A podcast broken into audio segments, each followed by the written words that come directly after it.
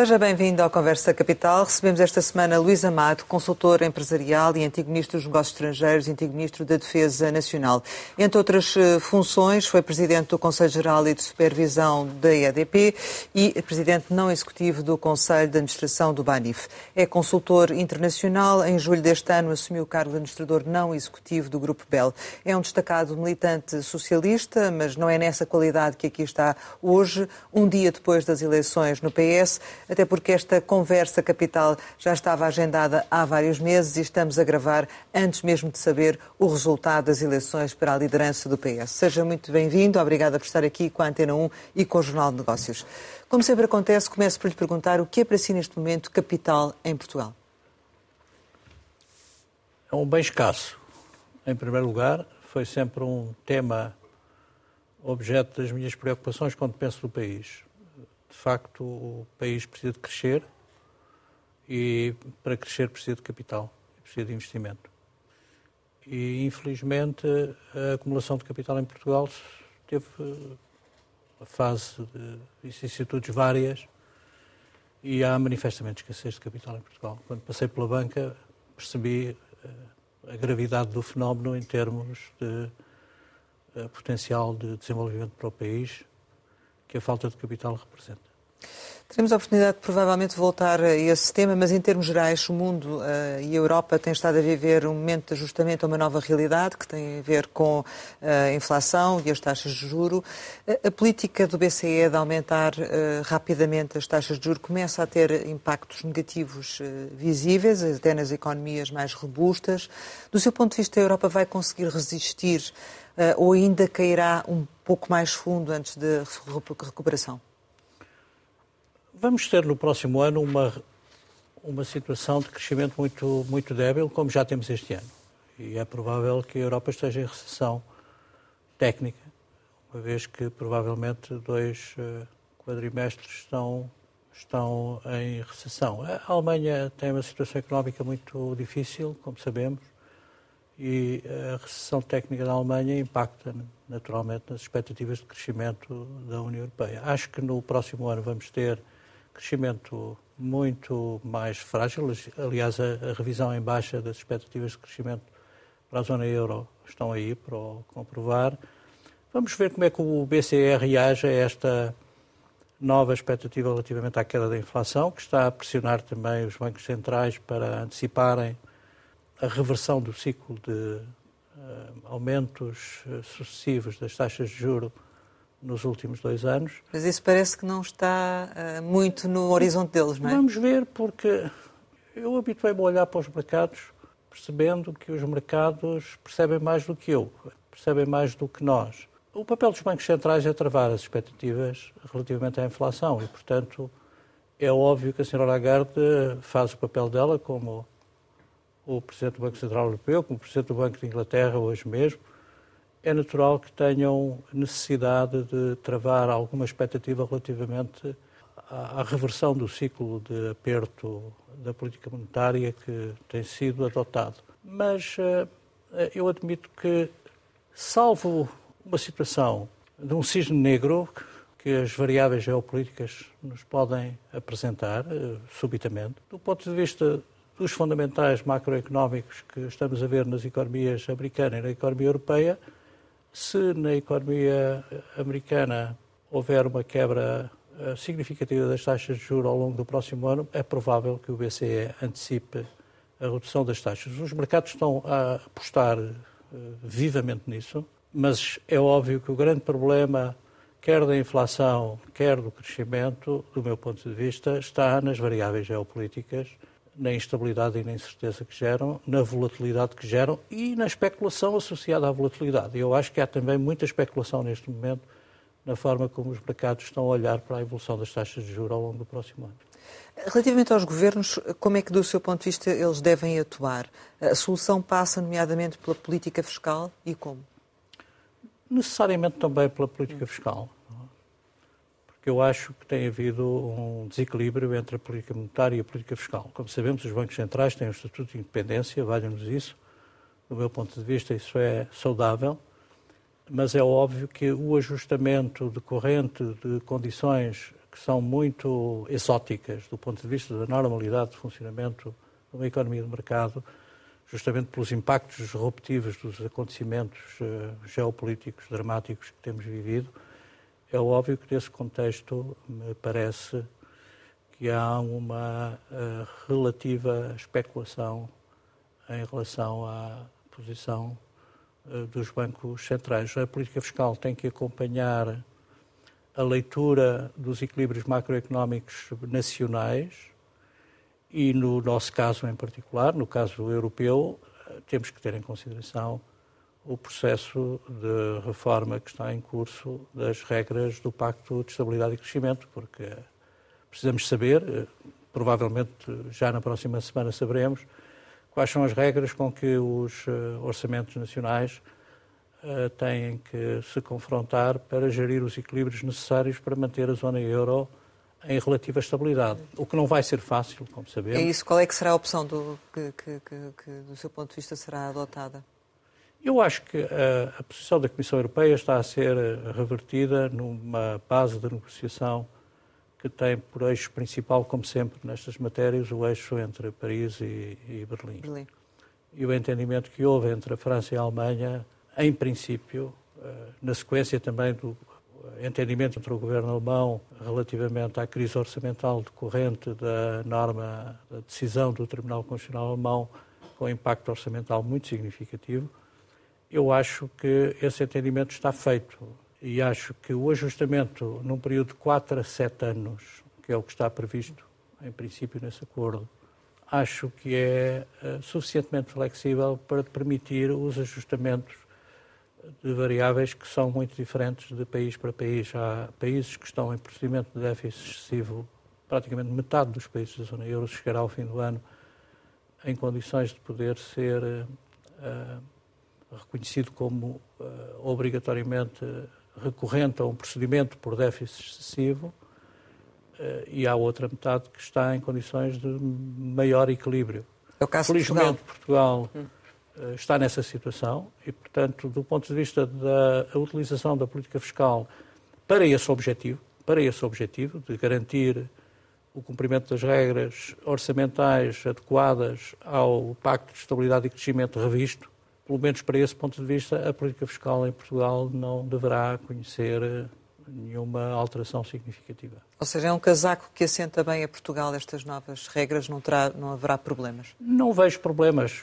Eu não acompanho, uh, do ponto de vista técnico, em detalhe uh, estas situações.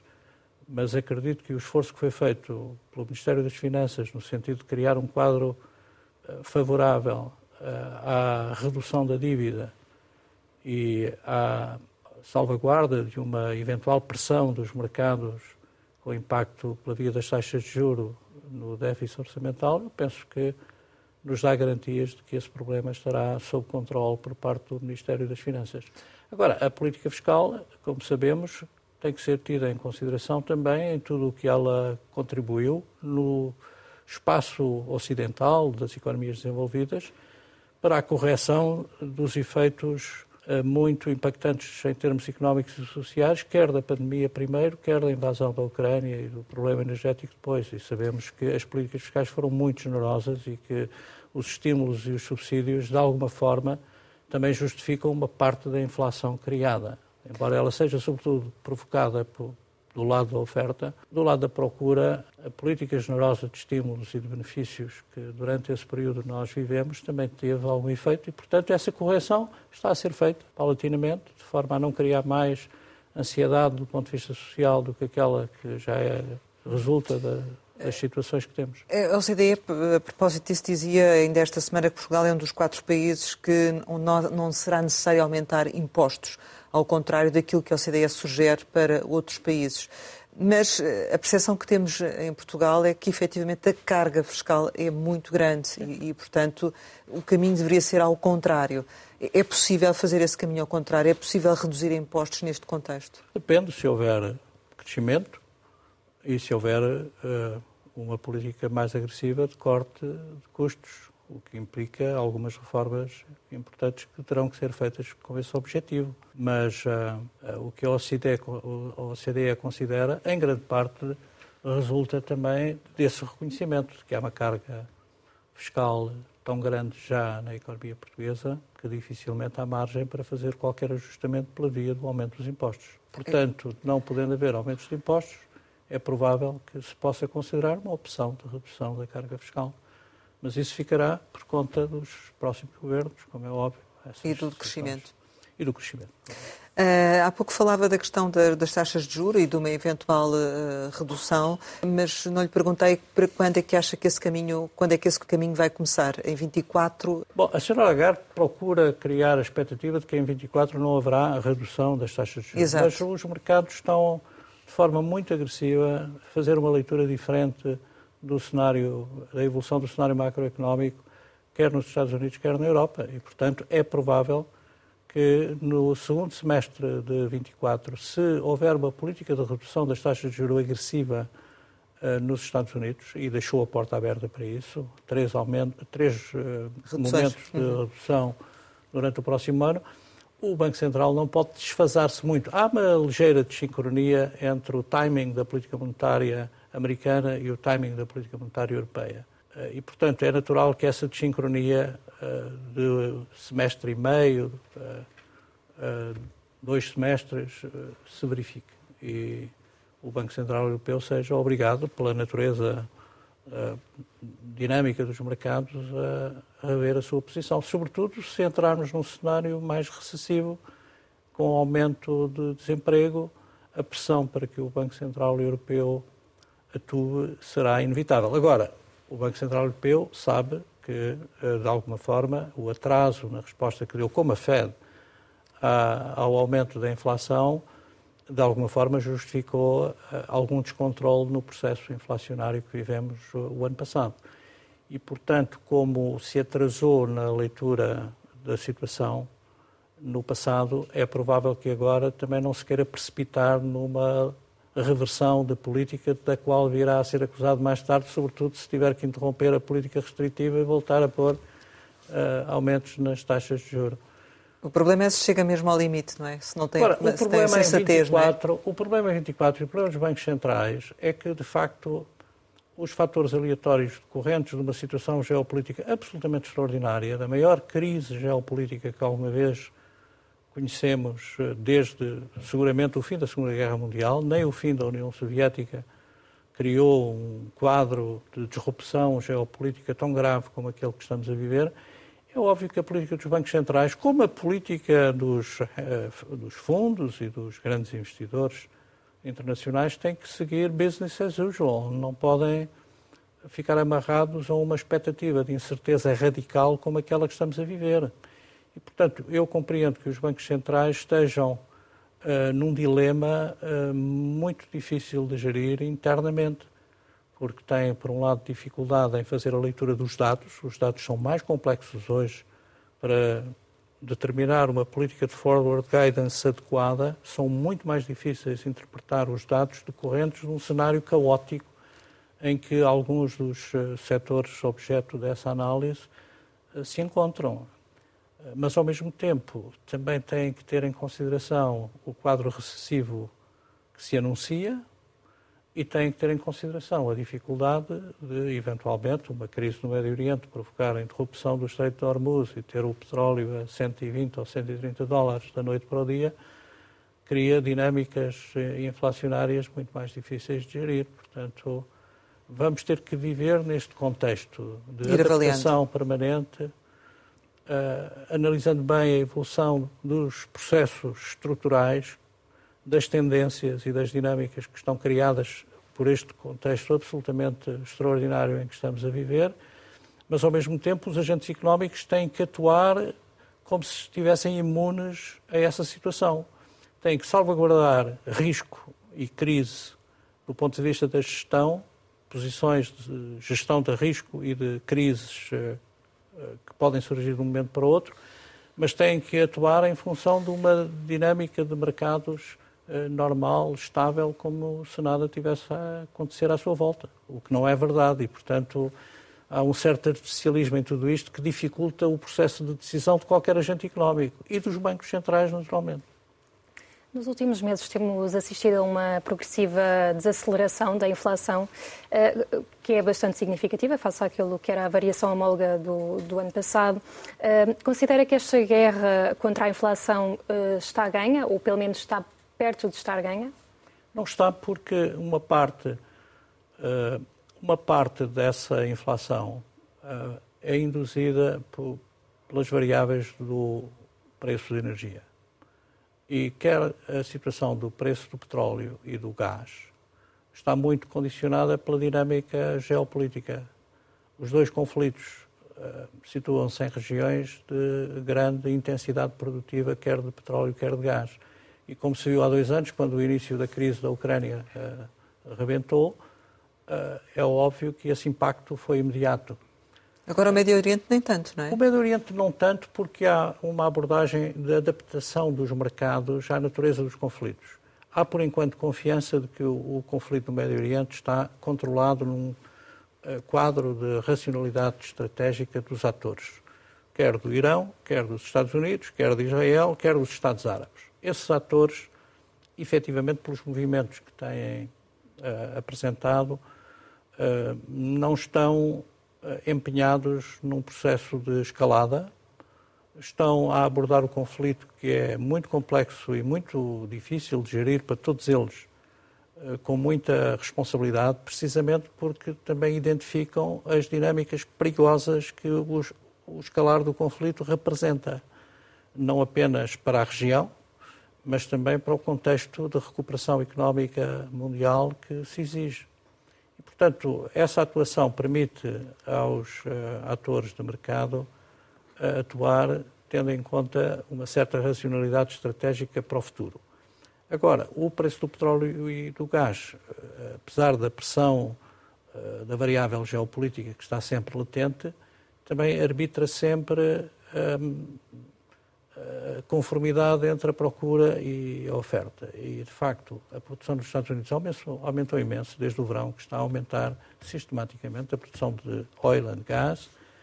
E, portanto, do lado da oferta, apesar da redução da OPEC eh, e da Rússia, apesar da redução, apesar disso, a, a oferta continua desequilibrada relativamente a uma procura que antecipa a recessão e antecipa a diminuição em regiões fortemente dependentes de importação de petróleo. Portanto, há aqui um gap entre procura e oferta para além do fenómeno uh, da tensão geopolítica que subsiste e que impacta na variável do preço. É por isso que o preço não cai mais. Pode ainda cair mais se desaparecer rapidamente o, uh, o fator incerto de uma dinâmica de conflito no Estreito de Hormuz que colocaria muita dificuldade ao petróleo. Portanto, a inflação ainda está longe de ser controlada e ainda é muito eh, condicionada pela volatilidade de, desses mercados da energia. Sim, porque, vamos lá ver, os circuitos de distribuição foram restabelecidos em boa medida e isso facilitou a queda ou justificou a queda da inflação no último ano. Há uma certa normalização uh, dos, dos uh, circuitos de distribuição que foram profundamente afetados uh, pela crise da pandemia primeiro e depois da crise da guerra na Ucrânia. por outro lado, o decoupling com a, a, economia chinesa, digamos, a expectativa de que podia haver de facto uma, uma, uma dinâmica de disrupção entre a economia americana, a economia europeia e a economia chinesa não se verifica verdadeiramente nos termos em que os piores cenários podiam antever, eh, precisamente porque as economias estão muito interdependentes e normalizou-se de alguma forma o processo eh, de relacionamento do ponto de vista comercial e económico entre a grande economia chinesa e as economias desenvolvidas do espaço ocidental. E isso fez com que os preços se ajustassem de novo. Porque o grande fator da economia mundial nos últimos 30 anos foi a economia chinesa, o seu crescimento e a sua competitividade. O BCE, nas últimas eh, previsões económicas eh, eh, divulgadas na semana passada, prevê que, a inflação deixa até à meta dos 2% em 2026. Considera que esta é uma previsão otimista ou é adequada? Depende. Estamos sempre no quadro macroeconómico puro uh, com que os uh, analistas do Banco Central Europeu uh, estudam toda a informação que recolhem ao, relativa ao comportamento das variáveis em análise, é seguramente correto. O trabalho que é feito a esse nível é de uma exigência técnica extraordinária. Ora, o grande problema está, na minha leitura, na uh, situação de enquadramento geopolítico. Nós estamos numa situação horrível. As lideranças mundiais trouxeram o mundo para um processo uh, de extraordinária gravidade relativamente à, à, sua capacidade de controlarem esses próprios processos. O que é um facto é que, apesar de todo o esforço que tem sido feito, e apesar do dissuasor nuclear que tem impedido, de alguma forma, que eh, não tínhamos ainda entrado numa nova guerra mundial, e é só isso que tempera a dinâmica de confrontação que está em curso entre as três principais grandes potências, é muito difícil eh, manter controle sobre essa dinâmica de confronto no atual contexto. E, e por isso, a, incerteza radical com que os agentes económicos têm que atuar e com que os decisores económicos têm que uh, preparar uh, as suas opções é muito condicionado por variáveis incertas. Portanto, se me pergunta, eu acho que sim, tecnicamente, é um cenário base possível, correto, tendo em consideração a análise de uma economia fechada sobre as variáveis macroeconómicas e o seu comportamento nesse modelo. Agora, se introduzimos fatores disruptivos que vêm de esferas que os governos não controlam, porque os Estados Unidos, a China e a Rússia já estão numa situação de grande dificuldade para controlar as dinâmicas de confronto que estão em curso nas periferias da sua uh, própria uh, defesa. E, e, nesse contexto, uh, nós temos que viver o ano de 24, até às eleições americanas até às, às eleições americanas não passa nada.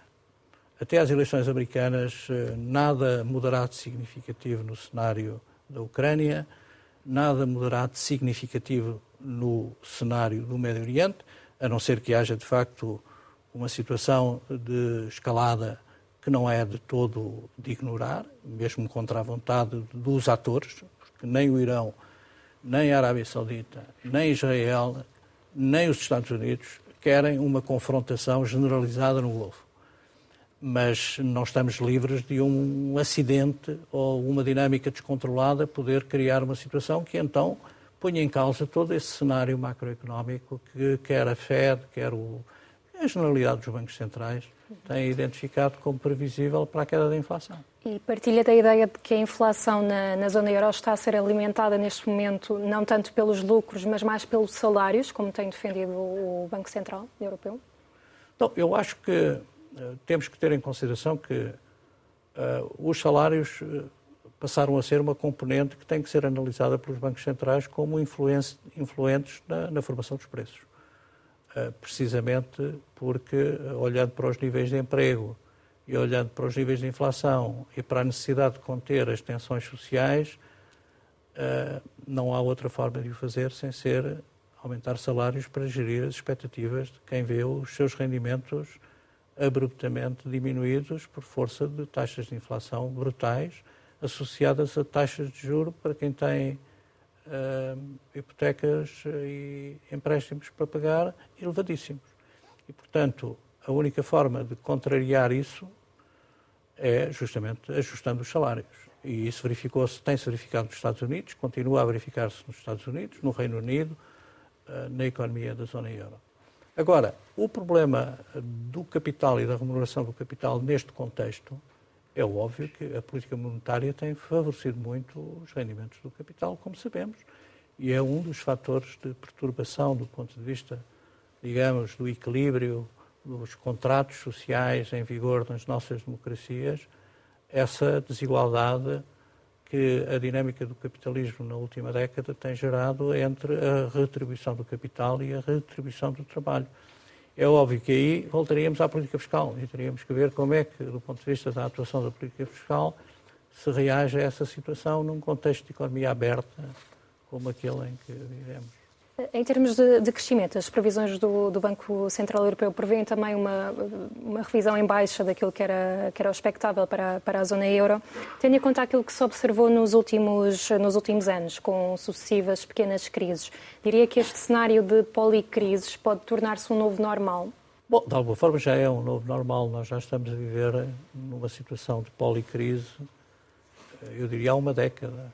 Eu tenho-a percebido pelo menos há uma década Agora, a forma como as várias crises eh, se encaixam umas nas outras e desencadeiam interações que agravam cenários eh, em economias diferentes, como são a economia chinesa, a economia americana ou as economias europeias, ou, para não uh, ir mais longe, nas economias de África e das economias em desenvolvimento, é óbvio que o impacto no crescimento é inevitável e por isso todas as previsões, não apenas para 24, já para 25 e para 26, têm vindo a ser sucessivamente revistas em baixo por todas as organizações que avaliam a situação económica internacional e decorre em grande parte desse contexto. Nós deixamos que o mundo entrasse numa situação, nós, quando eu digo nós deixamos, a responsabilidade primeira vai para as lideranças das grandes potências, que de facto do meu ponto de vista, eh, geriram mal,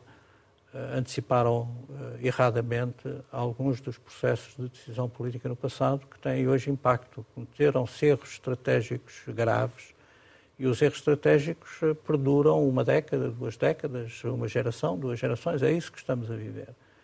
Mas o que é um facto é que, enquanto este processo de transformação do mundo que estamos a viver, de mudança de uma era de poder e de uma estrutura de poder para outra estrutura de poder, que durará seguramente uma década, pelo menos ainda, enquanto essa transformação estiver em curso, enquanto essa transição se estiver a verificar, temos que nos adaptar, e os agentes económicos estão a fazê-lo, a uma situação de policrise, em que eh, a qualquer momento eh, o descontrole relativamente a certos fatores pode provocar uma outra crise nova e inesperada, mas essa é a natureza do processo de transformação que estamos a viver. Estamos a mudar de era.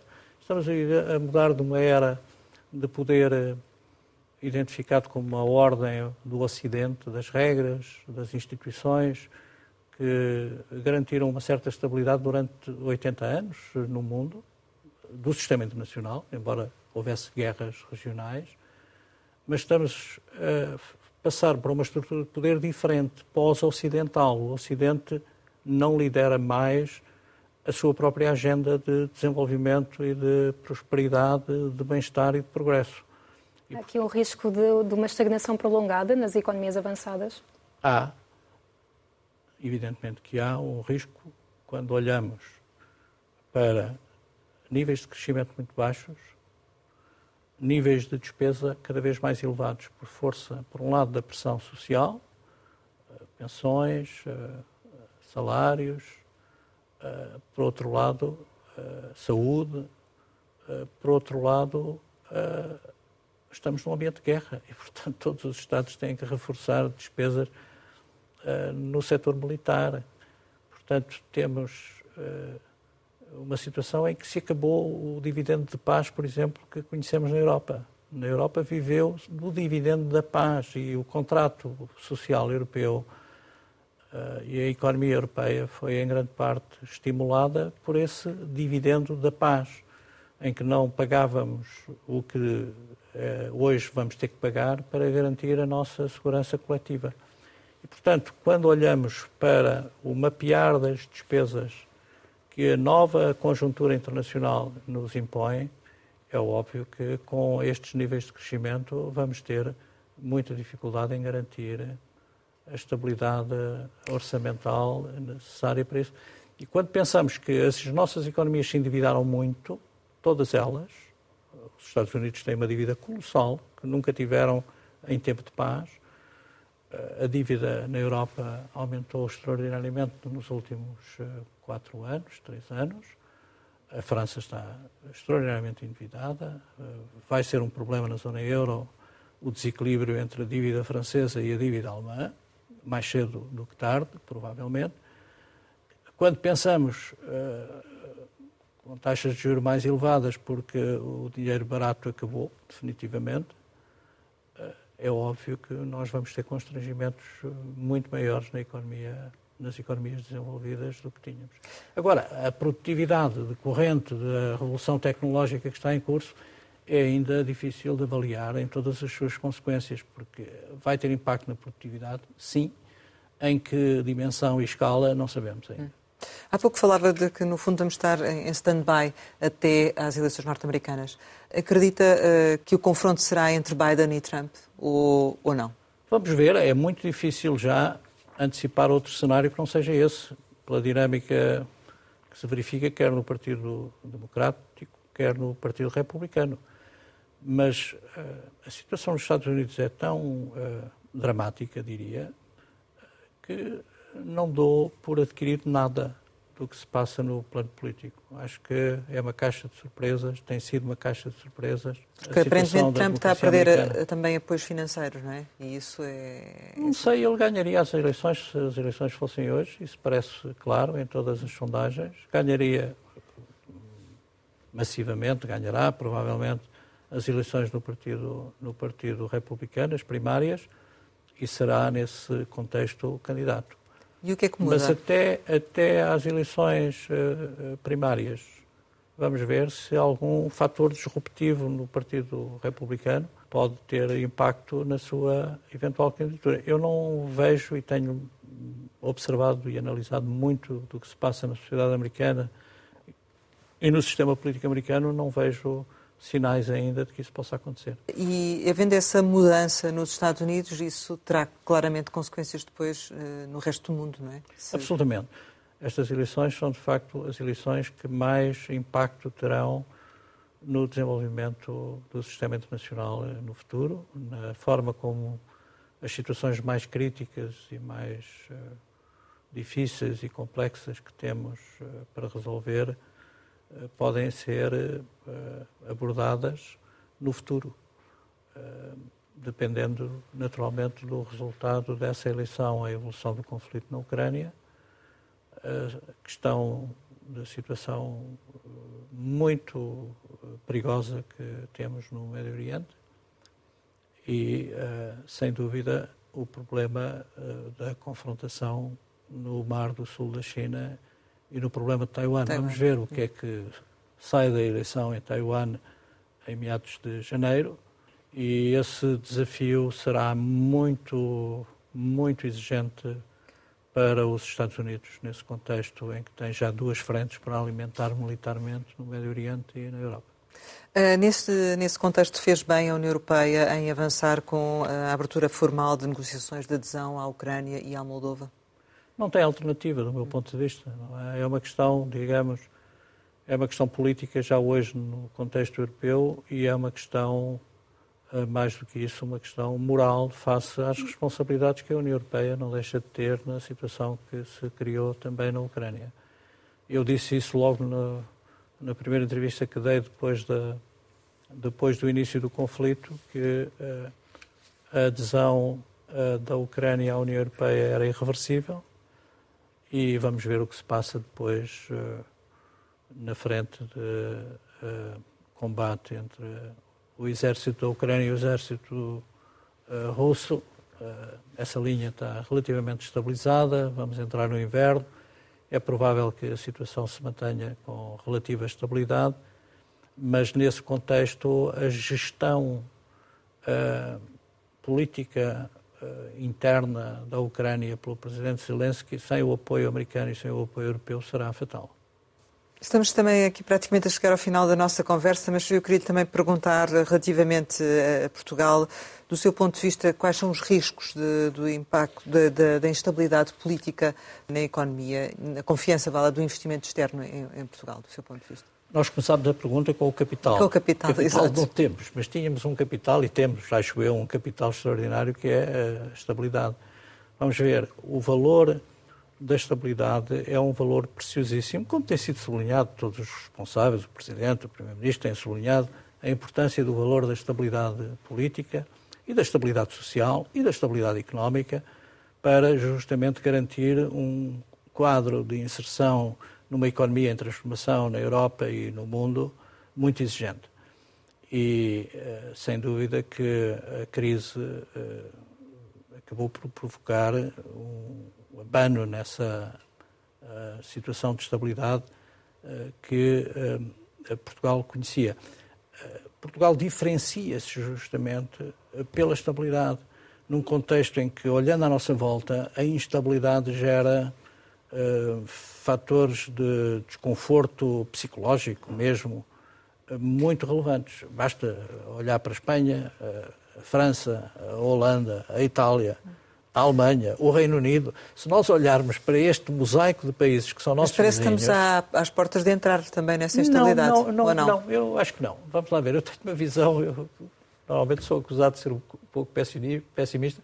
Não, não vejo, eu acho que nós não temos elementos não temos fatores estruturais de instabilidade. Nós temos fatores circunstanciais de instabilidade, como foi a crise difícil de explicar que vivemos recentemente. Mas não temos fatores estruturais de estabilidade. Portanto, eu não vejo como um risco de entrarmos numa situação de instabilidade uh, crónica ou relativa uh, no futuro próximo, precisamente porque a nossa volta a instabilidade é tão grande e é muito grande provocada por fatores estruturais. A Espanha, sabemos quais são. A França, a Holanda, como vimos pelas eleições, a Itália, a Alemanha, têm fatores estruturais de instabilidade que, vai, que, vai, que vão durar muito tempo ainda. Mas isso não, não, não impede que, que, se consiga ter um governo estável no, no decurso das próximas eleições, não é? Vamos ver. Eh, podemos ter um governo estável, eh, minoritário ou de uma fórmula de arranjo político, vamos ver o resultado das eleições. Mas o que eu digo é que nós não temos fatores estruturais de instabilidade e eu acho que é relativamente possível nós garantirmos alguma estabilidade se tivermos em consideração que eh, nós temos alguns problemas, mas Portugal não é um problema. E não é um problema em grande parte porque, e honra seja feita a este governo nesse aspecto, na sequência do que foi feito pelo governo anterior, eh, que eu não esqueço, de ajustamento estrutural exigente depois do país ter caído na bancarrota, o facto de termos corrigido a trajetória da dívida nos últimos dois anos é de uma importância extraordinária, é uma âncora de estabilidade macroeconómica fundamental. Porque a partir de agora, essa estabilidade vai ter que ser garantida não no quadro da soberania portuguesa, mas no quadro de uma exigente situação de compromisso com uh, os, as instituições europeias. O Pacto de Estabilidade e Crescimento vai ser revisto. Vai ser revisto em condições mais favoráveis do que aquelas que uh, constituíam as suas regras, mas, apesar de tudo, é um quadro disciplinador que, em grande parte, nos. Uh, facilita, nos facilita porque já temos esse trabalho de antecipação uh, que foi feito. E, e, nesse aspecto, o fator mais crítico do ponto de vista da instabilidade, do meu ponto de vista estrutural, era o fenómeno do endividamento. Agora, a pobreza está lá, está aí, está, e vamos ter que continuar a viver com ela. Vivemos com ela há muitos anos, mas temos que encontrar fórmulas de mitigar as situações de pobreza. Este governo também fez algum trabalho nesse domínio nas últimas décadas. Os problemas da justiça existem, é óbvio, é inquestionável que há um problema na reforma do setor da justiça que pesa sobre a estabilidade do país, é verdade. Há um problema, eventualmente, de crescimento que decorre da falta de capital e, portanto, da falta de investimento. Até por isso, a estabilidade é fundamental, porque nós temos que atrair capital externo. Sem capital externo, não havendo capital interno, não há crescimento, não há investimento e o problema da dívida agrava-se, o problema da pobreza agrava-se e o problema, os outros problemas agravam-se. Portanto, eu acho que a âncora eh, fundamental eh, para a estabilidade é ter a dívida controlada.